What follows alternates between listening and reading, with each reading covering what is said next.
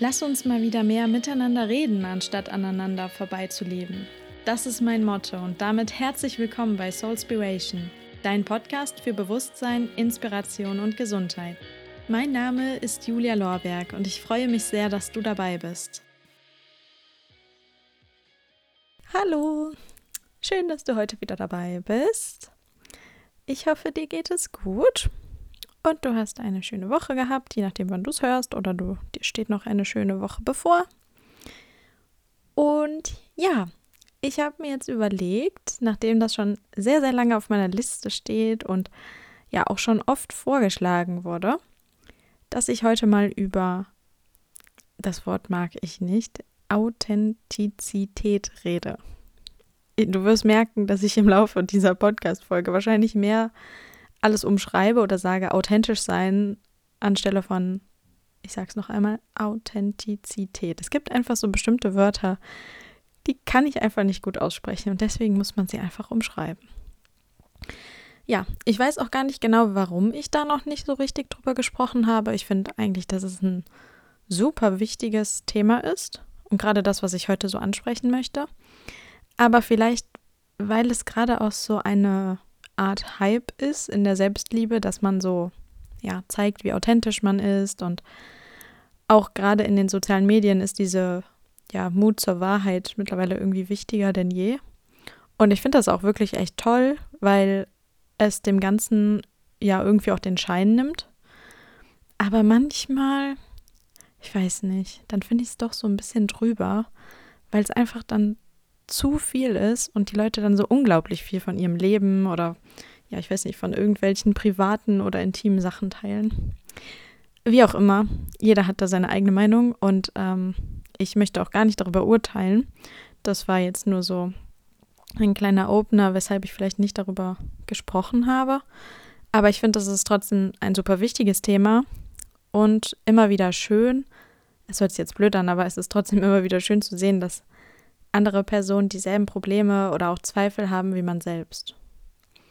Genau, ich würde jetzt einfach mal damit beginnen, dir, dir zu erzählen, was ich unter authentisch sein verstehe. Und ja, ich finde, authentisch sein bedeutet einfach auch Mensch zu sein, so zu sein, wie man ist und ja, sich nicht zu verstellen, sondern irgendwie auch ja mit allen wie sagt man so schön, Ecken und Kanten raus ins Leben geht und einfach lebt. Und natürlich muss man diese Ecken und Kanten nicht jedem unter die Nase reiben, den man trifft, aber einfach für einen selbst zu wissen, fürs Gefühl, ich gehe jetzt da raus und ich akzeptiere mich so, wie ich bin, ich bin so, wie ich bin und ich verstelle mich nicht. Und das Ganze ist irgendwie auch sehr eng verbunden mit der Selbstliebe und mit Akzeptanz. Und es ist halt einfach so, kein Mensch ist perfekt. Auch wenn uns das mittlerweile mehr als genug vorgelebt wird und ja, man irgendwo immer so diese ja, Art Vorbild von einem Menschen hat oder auch einen Menschen hat, zu dem man vielleicht heraufschaut. Mm, aber irgendwie ist das Ding doch, dass man dieser Mensch sowieso niemals sein wird. Also du bist du und dein, ich sag mal, Vorbild ist dein Vorbild. Aber es ist ein anderer Mensch. Und niemand möchte eine Kopie haben. Und man bringt sich ja selbst irgendwie auch in ja, ein unglückliches Leben und man bringt sich auch kein Selbstbewusstsein, wenn man sich als jemand anderes ausgibt, der man eigentlich gar nicht ist. Oder ja, wenn man etwas lebt, was man gar nicht fühlt. Und deswegen ist es ja dann doch so, dass wir dann auf uns zurücksehen und ja, was auch immer wir sehen, jeder ist da irgendwie anders. Und wenn man auf sich schaut, dann ja, vergleicht man sich natürlich und man sieht, jeder von uns ist auf seine Art individuell und wir alle sind unterschiedlich. Und wenn man das ganz, ganz, ganz groß betrachtet, sind wir alle doch irgendwie gleich, weil wir irgendwo irgendwelche Zweifel haben. Der eine hat dies und das, da komme ich gleich auch nochmal drauf zu sprechen. Und ja, unsere, ich sag mal, ja, Zweifel wiederholen sich ständig oder wir sehen sie manchmal auch in anderen Leuten, wo wir sie vielleicht niemals erwarten würden. Und jeder hat da einfach auch seine eigene Ansicht auf diese Dinge. Ich sag mal so, die einen möchten eine Lücke zwischen den Oberschenkeln haben, damit sie möglichst schlank wirken. Andere brauchen was auf den Hüften, damit sie schöne Kurven haben. Dann hat gefühlt jede zweite oder keine Ahnung, vielleicht sogar noch mehr, ähm, jede zweite Frau irgendwo Zellulite. Manchmal nimmt man das vielleicht auch gar nicht wahr. Selbst ich habe Zellulite und manche sagen, ja, wie, du bist ja voll dünn. Ähm, wie kannst du Zellulite haben? Das ist was absolut Normales. Und wer hat je gesagt, dass das nicht schön ist oder dass das ein Tabuthema ist? Irgendwann, ich frage mich, wer das war oder wie das zustande gekommen ist. Es muss ja irgendwann mal jemanden gegeben haben, der einfach da rausgegangen ist und gesagt hat, ja, also das ist jetzt schön, hm, das ist nicht schön, Zellulite ist nicht schön, ist nicht normal. Also irgendwie bei allen Schönheitsidealen, wie man sie ja so nennt, muss ja irgendjemand mal gesagt haben, das ist schön und das ist nicht schön. Ich glaube, das werde ich mal, dem werde ich mal auf den Grund gehen, wie das irgendwie so überhaupt so zu, zustande kam. Genau, das ist ja auch so vergleichbar wie mit den ganzen Trends in der Modebranche. Die wechseln halt auch immer wieder. Also das eine ist zu der Zeit super angesagt, super in und ein paar Jahre später ist es out. So, aber wer sagt das? Vor, weiß ich nicht, wie lange ist das her? Vier, fünf Jahren hätte keiner gedacht, dass dieses Jahr so viele Mädels oder auch Frauen mit Schlaghosen herumlaufen, dass sie überhaupt noch mal in werden. Das ist ja ganz oft so, dass die Sachen, die vor was weiß ich wie vielen Jahren in sind, auf einmal out werden, aber irgendwann kommen die wieder und dann ist es auf einmal doch wieder schön. Und warum ist es dann in der Zeit dazwischen so No-Go, eine Schlaghose zu tragen? Also ich weiß noch, Mama kann das ganz bestimmt bestätigen, wie ich als Teenie immer, wirklich immer darauf geachtet habe, bloß die engste Röhrenjeans zu tragen, damit die an den Knöcheln möglichst eng sitzt. Weil, ja, wenn die nicht eng sitzen würde, dann würde das ja vielleicht schon auf Schlaghosen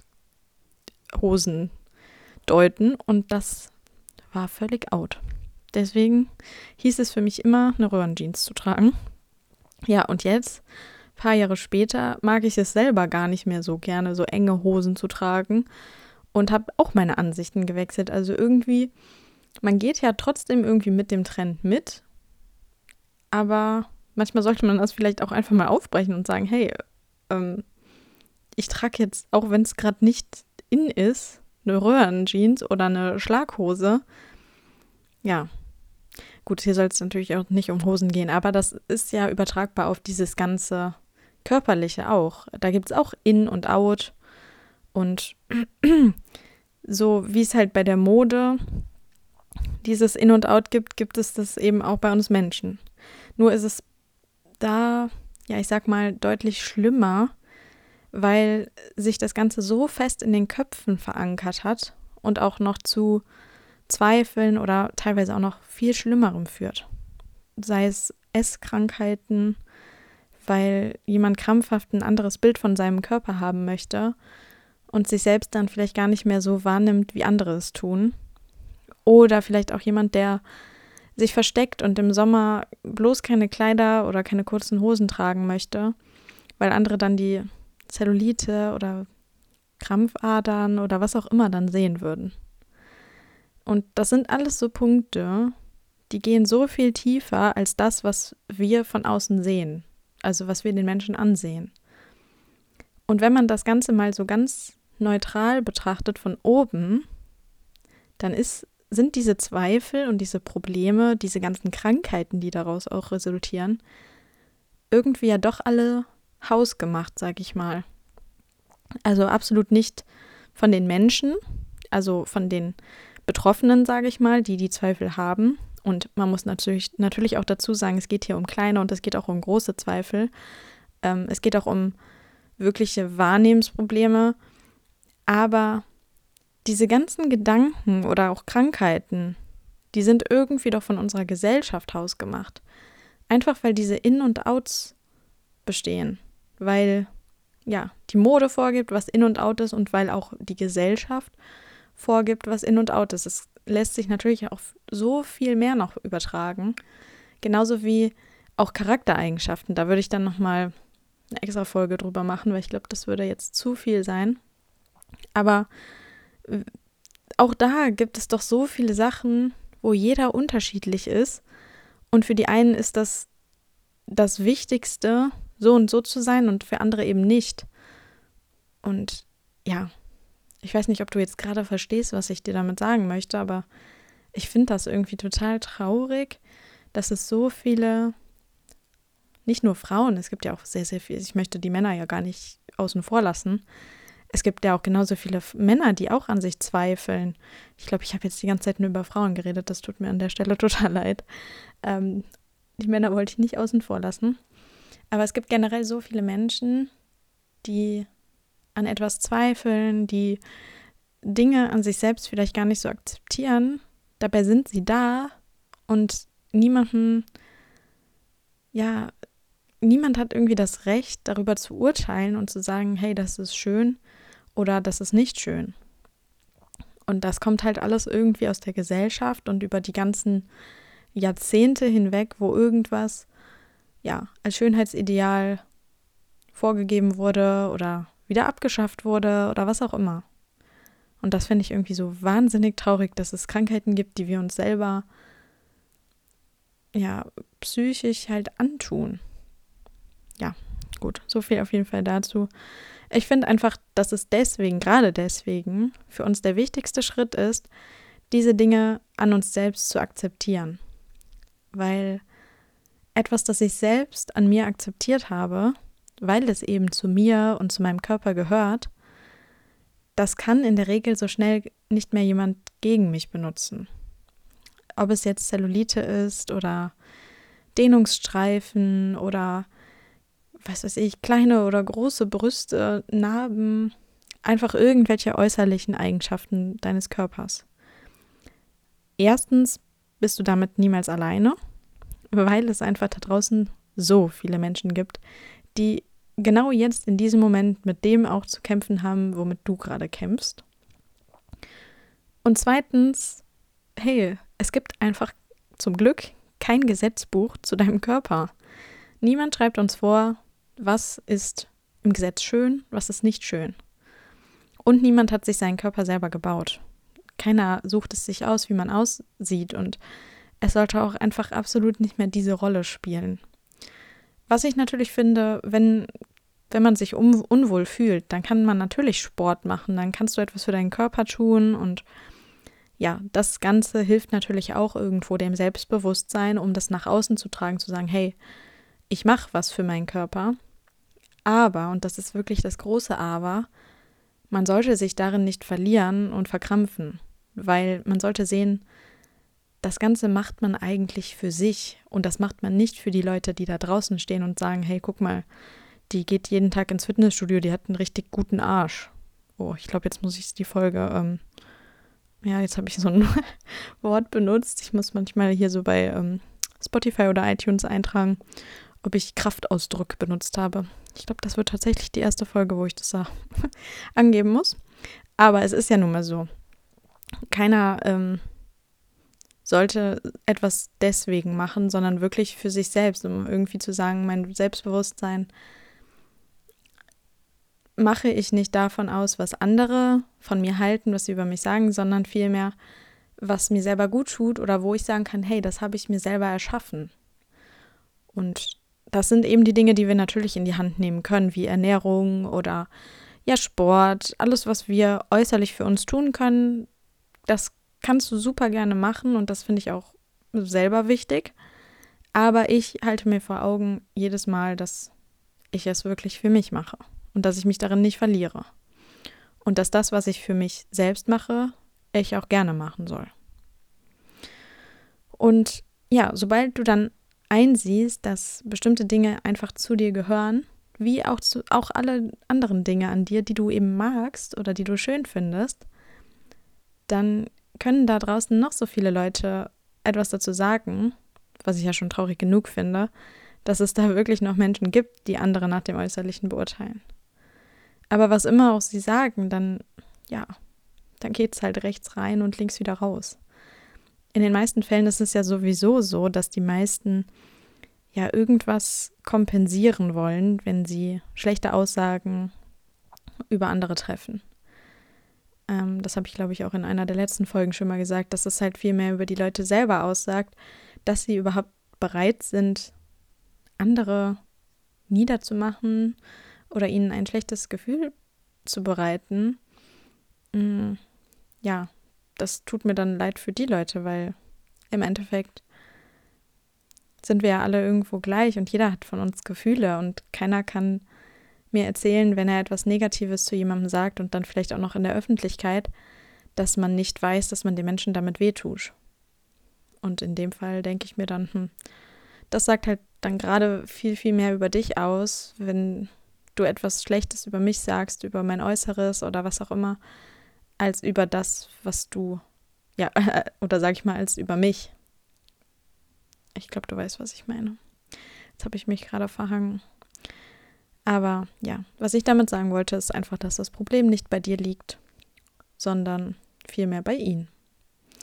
Und ein anderer wichtiger Punkt noch, um nochmal auf das Thema, jetzt sage ich es doch wieder, Authentizität zu sprechen zu kommen, ist das Positivsein. Man hört oft, dass es nicht authentisch ist, so viel Positivität zu versprühen. Und auch mir wurde das schon gesagt. Aber ich sehe das Ganze eher so. Also erstmal kann meiner Meinung nach niemand sagen, dass er rund um die Uhr gut gelaunt ist und immer positiv eingestellt. Also ich finde einfach, dass wir Tiefpunkte in unserem Leben genauso haben wie, ja, wie das Amen in der Kirche. So, jetzt habe ich es. Es geht also vielmehr darum, wie wir damit umgehen und dass man es nicht zulässt, dass diese Tiefpunkte einen zerfressen und kaputt machen, sondern dass man, wie zum Beispiel auch bei der Selbstliebe, diese Tiefpunkte akzeptiert, dass sie da sind und ja, auch sieht, dass wir in der Regel dann sowieso nichts mehr daran ändern können, wenn sie einmal da sind. Dass man aber dann positiv denkt oder positiv versucht, damit umzugehen und in die Zukunft zu schauen und das Köpfchen wieder nach oben streckt und sagt, okay, es ist jetzt so, wie es ist, aber ich kann jetzt umso positiver weitermachen. Und das ist für mich das Positivsein und ja, in dem Sinne auch authentisch sein, weil ich kann für mich sagen, ich bin ein positiver Mensch. Ich, ja, wirke, sage ich mal, auch so auf andere Leute, aber trotzdem heißt das nicht, dass ich immer positiv bin, sondern das heißt einfach, dass ich versuche, positiv mit den Dingen umzugehen und ja, mich nicht davon herunterziehen zu lassen. Weil natürlich, es gibt immer Momente im Leben, wo man sagt, hey, das könnte mich jetzt gerade richtig runterziehen und das könnte auch komplette Auswirkungen auf meine Zukunft haben, aber es geht vielmehr darum, wie ich dann damit umgehe. Und das ist für mich halt dieser, ja, dieser schmale Grad zwischen authentisch sein und positiv sein.